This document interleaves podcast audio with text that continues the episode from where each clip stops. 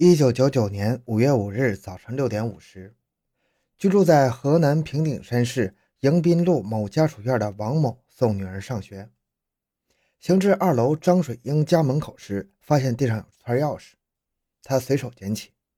当送完女儿返回的时候，又在张家南墙处拾到一副眼镜。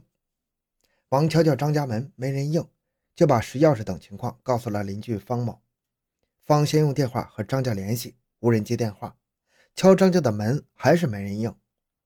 方又在其家门口发现一枚红色的假指甲盖。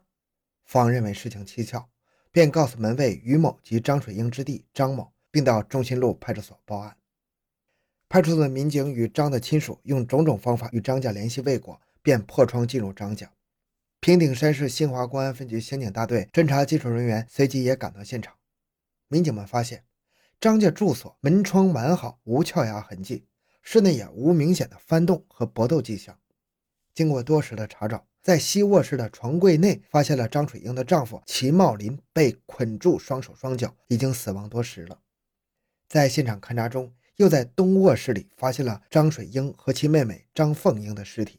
姐妹俩被捆住手脚，死于双人墙东西的两柜内。三人脖颈处呈明显勒痕，是被人勒杀后藏匿的。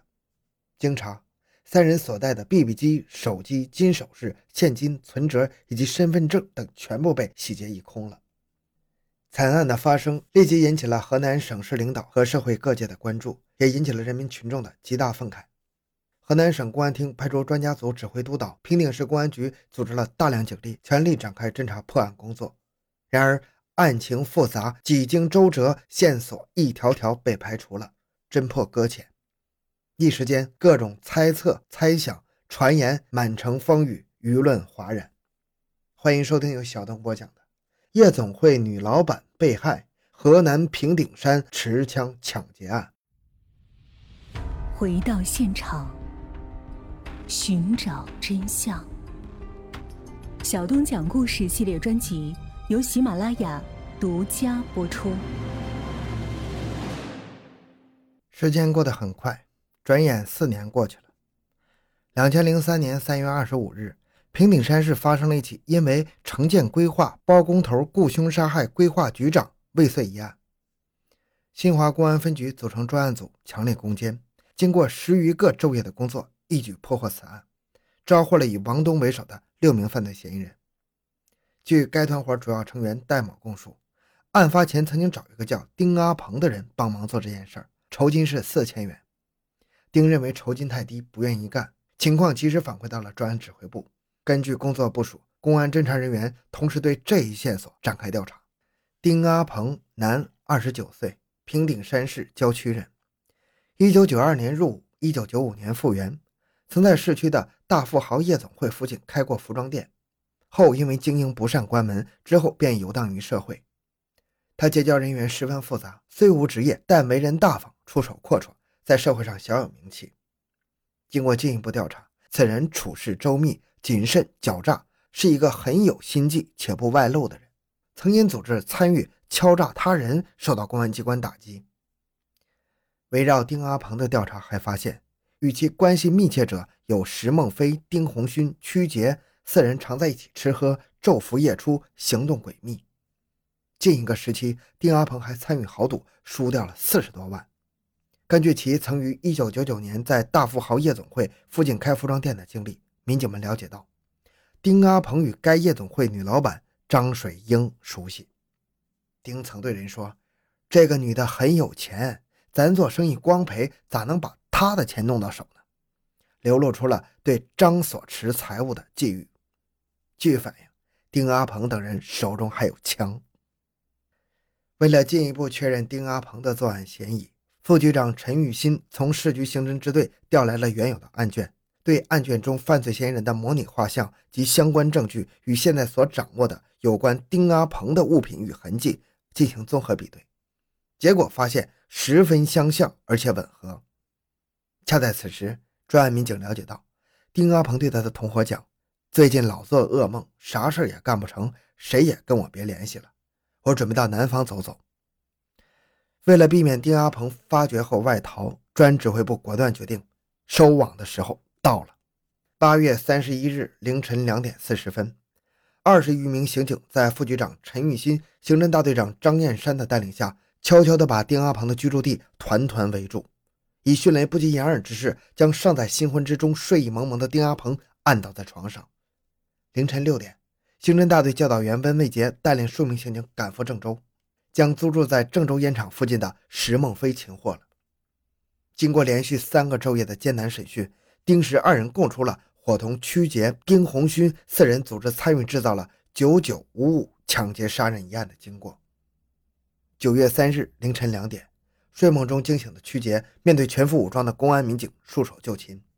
九月十日十二点，丁红勋被堵截在二十六路的公交车上，面对着数支黑洞洞的枪口，他说了一句话：“我就是丁红勋。”在监狱之中的丁阿鹏谈起自己蜕变为杀人恶魔的经历，悔不当初。丁阿鹏一九七四年出生于平顶山市薛庄乡会洼村，自幼聪慧，学生时代因为好学受到师生好评，但他父母关系不和，丁阿鹏在感情上受到很深的伤害。一九九二年，他参军在北京某部担任电影放映员，与一位女战士谈朋友。一九九五年复员回家后。那位女朋友多次催促丁阿鹏拿三十万到北京买房子成家，否则就分手。丁阿鹏虽然家庭条件不错，但是其父母因为经常失利，做了亏本生意，家中根本拿不出这笔钱买房款。在极度沮丧和苦闷中彷徨了一段日子之后，丁阿鹏决定自己经常挣钱。经多方筹措，他拿着四万块钱，在市区公园北街青少年宫附近开了一家颇为时尚的服装店。在此期间，他结识了石梦飞、丁雨石。经过一个阶段的相处之后，双方认为很有共同语言，又都非常讲义气，很快便打得火热了。钱财和物品彼此不分你我。老家的朋友丁红勋、曲杰觉得丁阿鹏出手大方，像个大哥，也经常光顾他的服装店，四人吃喝玩乐非常亲密。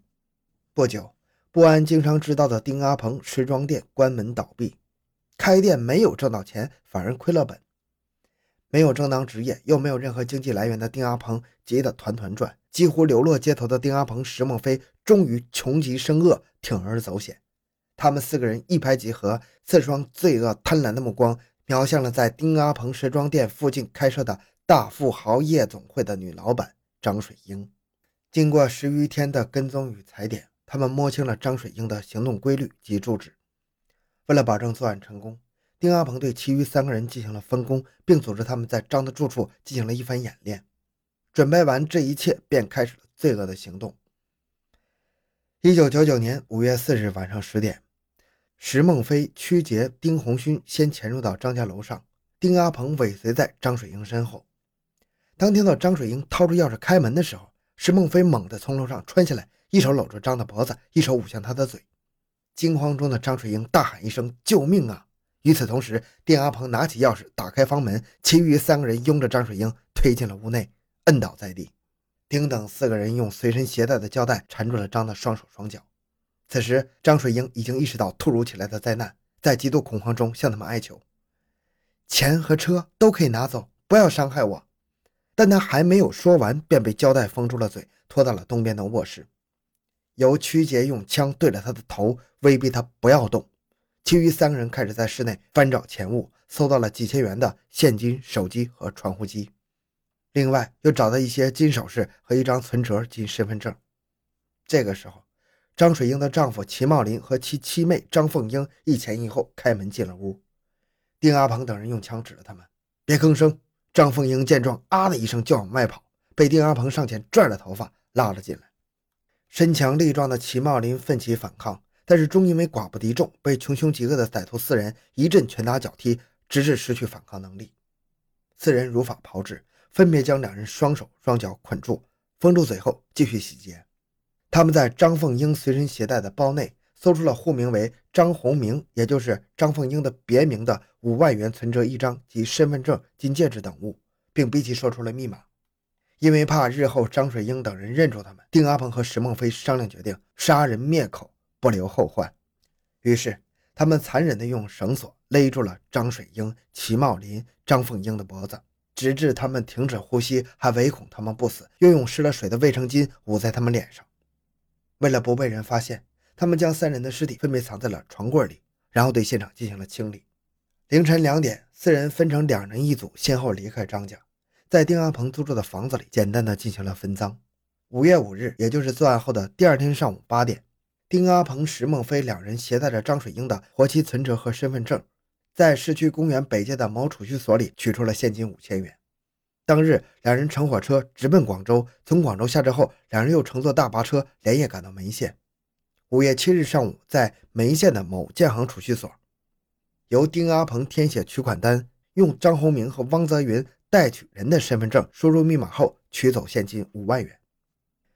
杀死了张水英一家三口，丁阿鹏自知犯下了滔天罪行，在以后的四年当中，极大的负罪感与良心的冲撞，以及既侥幸又恐惧的心理，常常折磨着他。想起被他伤害的生命，他时时感到担惊受怕，尤其是到晚上就做噩梦，梦见自己被戴上手铐、脚镣，押上刑场。噩梦醒来的时候，正是他走向灭亡的今天。经法院审理查明，被告人丁阿鹏、石梦飞均参与抢劫三次，抢劫现金和财物价值十一余万。三次抢劫均为入户抢劫，两次持枪，一次冒充警察抢劫。实施抢劫后，又指挥组织参与杀害三人，并非法买卖枪支三支。被告人丁红勋参与抢劫三次，实施抢劫犯罪后又参与杀害三人。被告曲杰参与抢劫两次，两次均为入室持枪抢劫。实施抢劫犯罪行为后，又参与杀害一人。经平顶市中级人民法院的审理，四个人均被判处死刑。好，这个案子就讲到这里。小东的个人微信号六五七六二六六，感谢您的收听，咱们下期再见。